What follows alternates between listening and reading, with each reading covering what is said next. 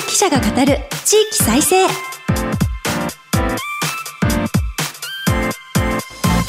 日本経済新聞の支局記者が語る地域再生。番組進行を務めます。古き良き時代から来ました。真面目なアイドル。真面目にアイドル。ユッフィーこと寺島由布です。私寺島由布は早稲田大学在学中の2013年からソロアイドルとして活動しています。ゆるキャラ好きアイドルとしてゆるキャラグランプリをはじめ各地のキャラクターイベントで MC も担当してきました。どうぞよろしくお願いいたします。今日本経済新聞の電子版では人口減少産業活性化などの課題解決に取り組む地域の姿をデータで読む地域再生という特設サイトから記事を日々発信しています。この番組では日本経済新聞の52支局のネットワークを活かして毎回一つの地域にフォーカス。記者が知る地域の今を伝え地域の魅力も紹介します。日経電子版から地域ニュースもピックアップしてお届けします。さて今日の番組は先週に続いて秋田県に注目します。番組前半は加速する少子高齢化とスタートアップの挑戦をテーマにお話しいただきます。また全国各地の地域ニュースを挟んで後半は縮む国内経済海外販路を開拓する企業の動きと題してお届けします。この番組のご感想はハッシュタグ地域再生ラジオでぜひツイートして盛り上げてください。この後日経の秋田支局とつないでお送りします。どうぞお楽しみに。支局記者が語る地域再生。この番組は日本経済新聞社の提供でお送りします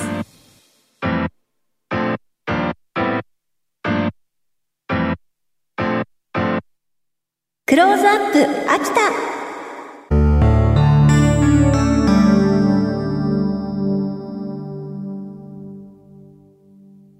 このコーナーでは毎回都道府県リレー担当地域を紹介します。今回は秋田県をカバーする秋田支局です。ここからはマイクロソフト Teams を利用してお送りします。日本経済新聞秋田支局長磯貝森也さんとつながっています。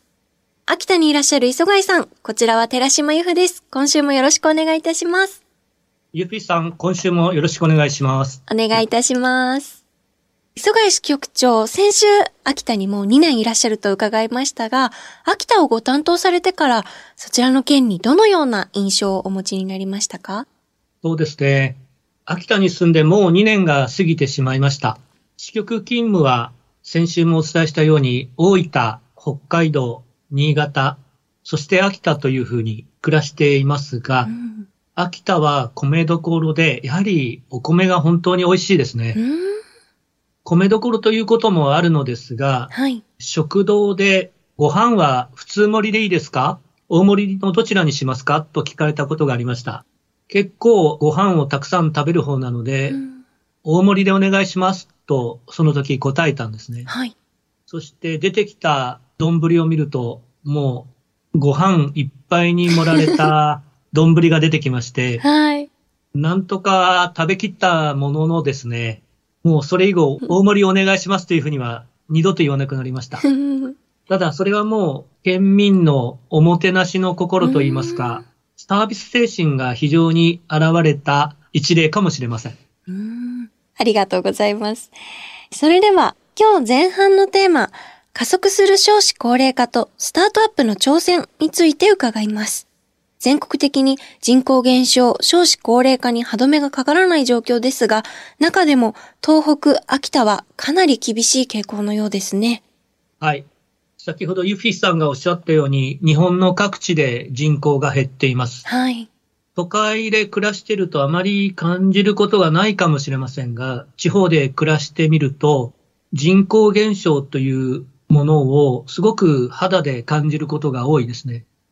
秋田県の県都である秋田市中心部はまだいいのですが、郊外に出たり、それから町村部に行くと、昼間であっても人の姿を見かけないことがあります。うん秋田県の人口は今92万2000人ほどですが、県全体で65歳以上の高齢者が占める割合は4割弱です。高いところでは6割近くに上ります。わあ、もう半分以上というところもあるんですね。5人に3人が高齢者という村もあります。進学や就職を機に若い人たちが首都圏など県外に移って行き、県内の少子化も進んでいます。これまで毎年平均で1万4000人から1万5000人が減っている計算になります。すごいスピードですね。はい。国立社会保障人口問題研究所の推計によりますと、今から20年余り後の2045年には、現在の秋田県の人口が3分の2ほどに減り、ええ60万人余りまで減少する見通しです。県も企業誘致による職場の確保など様々な対策を講じていますが、なかなか目立った効果を上げるのは難しい状況です。うーんとても深刻だということが分かりました。人口減少による空き家、空き店舗の増加も社会問題の一つですが、自治体や新興企業が打開する動きをとっているようです。まず、空き家の方から秋田県が取り組む対策を教えていただけますか？はい。秋田県は昨年度、市町村と連携して、週末の土曜日と日曜日に無料の相談会を4回開きました。はい。事前に予約を受け付けて、相続や売却、解体など内容に応じて司法書士や行政書士、土地家屋調査士らがそれぞれ協力してですね、できるだけ幅広く相談者の質問に答えようとしていました。今年度は実家が秋田県にあり、地元を離れて暮らしている首都圏の人などを対象にオンライン相談会も開く予定です。対面形式で合わせて11回の相談会を予定しています。オンラインでも相談に乗ってもらえるとなると、こう首都圏だったり、県外にいながらでも相談ができるので、ハードルがだいぶ下がるのかなと思いました。いろいろと対策取られてるんですね。えそして、新興企業の取り組みとしては、小賀市の JR 小賀駅前に、日本酒の製造技術を使った新しい酒造りと町おこしに取り組む醸造所があるそうですね。はい、ユフィさん、小賀市はどのあたりにあるかイメージがつきますか？えーと、小賀半島の小賀ですよね。はい。ということはきっと、端っこの方、半島なので、海に突き出ているあたりかなと思うんですが。はい、その通りです。日本海に突き出た半島に小賀市はあります。はい。仕事で JR 小賀駅前を歩くと、かなり空き家や空き店舗が散見されます。秋田で酒造りを学んだ30代の起業家が酒造りを起点に事業を次々と立ち上げて奮闘しています。JR 小賀駅の旧駅舎を小賀市から借りて、日本酒の製法をベースに作るクラフト酒をうーん21年10月から作り始めました。お酒と料理のペアリングも楽しめる完全予約制のレストランも併設し、今月中には酒の醸造過程で生じる副産物の酒粕を有効活用し、マヨネーズ風の調味料を製造する食品加工場を稼働させます。今後も空き店舗を活用して、若者が喜ぶと思われるラーメン店、それからジンの蒸留所、そして人々が集えるようなホテルを開業する計画でいます。うーん醸造所に限らず、どんどん新しい事業に広げられてるっていうことなんですね。しかもお話を聞いただけでもなんだかおしゃれな感じがします。そうですね。できるだけ若い人たちに集まってほしいというのが、その30代の起業家の思いです。うーん。一年半ほど前に電子版で醸造所併設レストランは記事にもなってました。地元食材を楽しめるレストランはとても魅力的だと思います。また、人口減少に立ち向かうための空き家対策と雇用創出は差し迫った課題だと言えるんでしょうか。そうですね。人口が減って、地元の小さなスーパーをはじめ飲食店も商売が成り立たないため。閉鎖するケースがあります。はい。また、親の世代が子供たちに、地元にいても職がないからと。県外や市外に出ることを進めるケースもあると聞きました。できるだけ若い人が地元に残り、また集まってくる場が増えると定住や移住につながると思います。こうしたサイクルがプラス方向に働くようになればいいなと取材を通して思っています。ありがとうございます。よくわかりました。その若い方々への働きかけというか、県の方もいろいろされてると思いますし、こう企業の方もされてると思いますし、それらを磯貝さんが日々記事にされてるとも思うので、今後も秋田県にぜひ注目させていただきたいと思います。ここまで加速する少子高齢化とスタートアップの挑戦について伺いました。お話は日本経済新聞秋田支局長磯貝森也さんでした。ありがとうございます。ありがとうございました。磯貝さんには後ほど再びご登場いただきます。日本経済新聞の支局記者が語る地域再生。日経電子版地域ニュースヘッドライン。このコーナーでは日経電子版と紙面の地域欄に最近掲載された記事から番組が注目した日本列島各地の話題をピックアップして AI アナウンサーが紹介します。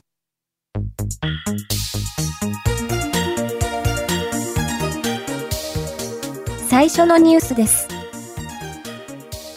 衆参5補欠選で自民党4勝1敗、和歌山は維新、立民全敗。衆参両院5つの補欠選挙が23日、投開票されました。自民党は4勝1敗とし、補選前から議席を増やしました。衆議院の千葉5区、山口2区と4区、参議院大分選挙区で、いずれも自民新人が当選しました。衆議院和歌山1区では、日本維新の会新人が自民元職との事実上の一騎打ちを制しました。立憲民主党は候補者を擁立した3選挙区で全敗しました。次のニュースです。東京都チャット GPT 活用を検討専門チーム設立。東京都の小池百合子知事は、対話型の人工知能チャット GPT について、都政における活用のあり方について検討を深めると述べました。行政サービスのデジタル化を所管する局の内部に専門チームを立ち上げ、利用上のルールなどについて議論します。最後のニュースです。広島の離島、二の島、観光で活性化、少年自然の家改修。広島市は、広島湾の二の島を観光をてこに活性化させます。老朽化していた小中学生などの社会教育施設、二の島臨海少年自然の家の本格改修に着手。コテージや食堂等を整備し、2024年に地域住民や観光客向けの宿泊施設として再生させます。瀬戸内の島々は人口減少や高齢化が急速に進展しています。施設の魅力を高め、当該からより多くの人々を呼び込むことで、地域の存続を図ります。ここまで AI アナウンサーがお伝えしました。以上、日経電子版地域ニュースヘッドラインでした。ご紹介した記事の全文は、日本経済新聞の電子版で、ぜひチェックしてみてください。支局記者が語る地域再生。引き続き、日本経済新聞秋田支局長、磯貝森也さんにお話を伺います。ここからは、縮む国内経済、海外販路を開拓する企業の動きと題してお送りします。新型コロナの影響もあって、秋田の伝統的な企業が頭打ちの国内市場から海外市場開拓へとシフトしているようです。まず、どのような業種のどのような企業があるかご紹介いただけますか？はい。例えば、花火の製造会社、はい。それから琴や三味線などを取り扱う和楽器店、はい。それから秋田県の特産品でもある稲庭うどんを製造する企業などです。ところで一般的に日本三大花火大会と呼ばれているのはどこで開催されているかご存知ですか？これ、先週の放送で教えていただいた秋田県の大曲ですよね。はい。あと二つ、どちらでしたっけ？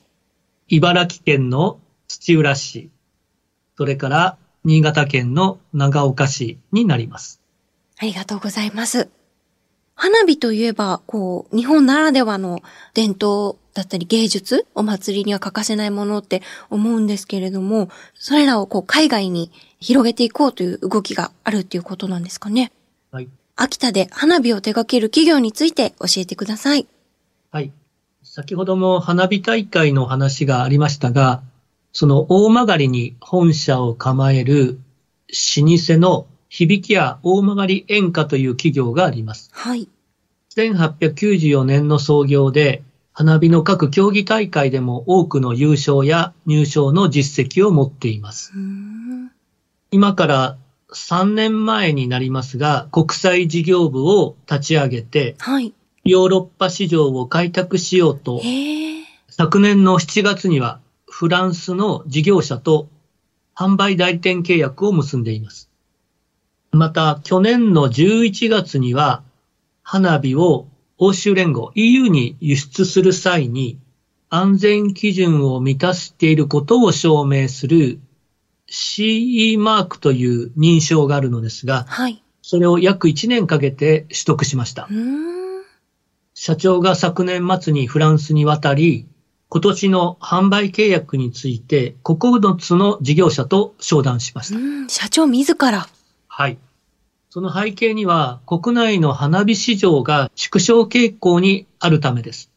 さらに新型コロナウイルス化で行事が相次ぎ中止になったこともその背景にあります。花火を打ち上げる機会が減る中、職人らの技術の伝承や雇用維持のためにも海外市場の開拓が求められていたのです。ヨーロッパなど海外では大量生産して安価な中国製の花火が高いシェアを握っています。日本の花火は品質が高く、色の変化や美しい形を楽しめる一方、手作業の工程が多く、生産効率の面で劣る面があります。日本の花火の良さを打ち出しながら生産効率をいかに高めていくか、そのための努力を続けています。確かに花火は、こう、職人さんたちが手作業で黙々と作ってらっしゃるイメージがあるので、そういった、こう、作り方だと大量生産になかなか立ち打ちするのが難しい部分もあると思うんですけど、でも、本当に綺麗なので、日本の花火。それらがこう、世界に認められたら嬉しいなと思っています。そして花火のみならず、和楽器店の梅屋もヨーロッパでの販路開拓を進めているようですね。はい。秋田市に梅屋という和楽器店を運営する企業があります。はい。ヨーロッパ市場への輸出を目指し、21年5月に自社ブランドのロゴマークの商標を EU で登録しました。ヨーロッパ仕様の和楽器を販売しようと準備をしています。ヨーロッパ仕様の和楽器。和楽器というのは、ピアノなど洋楽器と違って、メーカー名やブランドのロゴマークを刻印していません。ああ、ですが、海外市場の開拓を考えた場合、はい。自社のブランドを明示して、同時に品質を保証する必要があるとの判断から自前のマークを作ろうと思いました。また、あの、ヨーロッパの気候や風土に合うコトの製作も始めています。ヨーロッパは室内が日本よりも乾燥状態にあるため、日本で楽器を保管する場合に比べると、想像以上に早く部品が割れたり、剥がれたりするケースが多いと言います。現地の環境に合った素材選びや、楽器の内部の構造を見直しつつあります。そうなんですね。バイオリンとかもこう作られた素材とか時代によって音が全然違うって、洋風の楽器でこう聞くことはありますけど、和楽器も輸出するとなると、そこの気候とかに影響されちゃうんですね。そうですね。現地の状況に合わせた楽器作りが必要になってきていると言っていました。大変だ。あと、和楽器の部品は、はい。ワシントン条約で国際取引を禁止されている象牙などをあ素あ。材に使ってきた歴史があります。はい。このため輸出をするにはですね、これらの部品を見直す必要があり。ただ本来の音色に近いプラスチック素材を象牙に変えて作る準備も進めています。様々な工夫が必要なんですね。他にも、稲庭うどん小川や川面漆器の佐藤商事などについてはいかがでしょうか？はい。県南の湯沢市の特産で稲庭うどんがあるのですが、そのメーカーである稲庭うどん小川は、動物性由来の素材を含む食品の輸入を厳しく制限する EU の規制に対応するため、昆布と椎茸から作ったビーガン完全菜食主義者向けの麺つゆを開発しました。昨年の10月、パリの国際食品見本市に市場調査も兼ねて出展しました。独自に企業を訪ね、フランスやイタリア、トルコの輸入商社などとの取引にもつながりました。同じく湯沢市にある川面漆器大手の佐藤商事は、王室のあるモナコやイギリス、スイスのほか、中東のサウジアラビアや UAE、アラブ首長国連邦などにも販路を築いています。どんどん広がっているんですね。はい。それから、秋田県大館市にあるアメリカンカジュアルウェアのデラックスウェア。こちらは海外への卸販売を開始したそうですね。はい。アメリカンカジュアルの衣料メーカーデラックスウェアは、去年の秋、市場が拡大するタイで最大規模のカジュアル医療品店を展開する現地企業と海外販売契約を結びました。ドイツとオーストラリアの企業とも同様の契約を結んでいます。秋田初のアメカジブランドで大館市に自社の縫製工場も持っています。秋田にゆかりのある企業の海外進出は今後も増えていくのでしょうか？そうですね。人口が減少する社会の中で、国内の市場も縮小しています。地方の企業であっても、新たな顧客を求めて海外を含め、これまでとは違う販路を切り開く必要があります。ただ、そのためには手間もかかれば、資金も必要になります。私が紹介した企業は専門家任せにするのではなく、専門家の後押しを受けながら自前で販路を切り開こうとしています。まだまだその企業数は少ないのですが、中小規模の事業者であっても自分で切り開こうとするスピリットを持った企業が一つでも多く増えていくことを心から願っています。秋田県内の伝統のある企業が海外販路を開拓する動きを加速させている頼もしい様子が伝わるリポートでした。円安がメイドインジャパンの追い風になるといいですね。番組後半は、縮む国内経済、海外販路を開拓する企業の動きと題してお話しいただきました。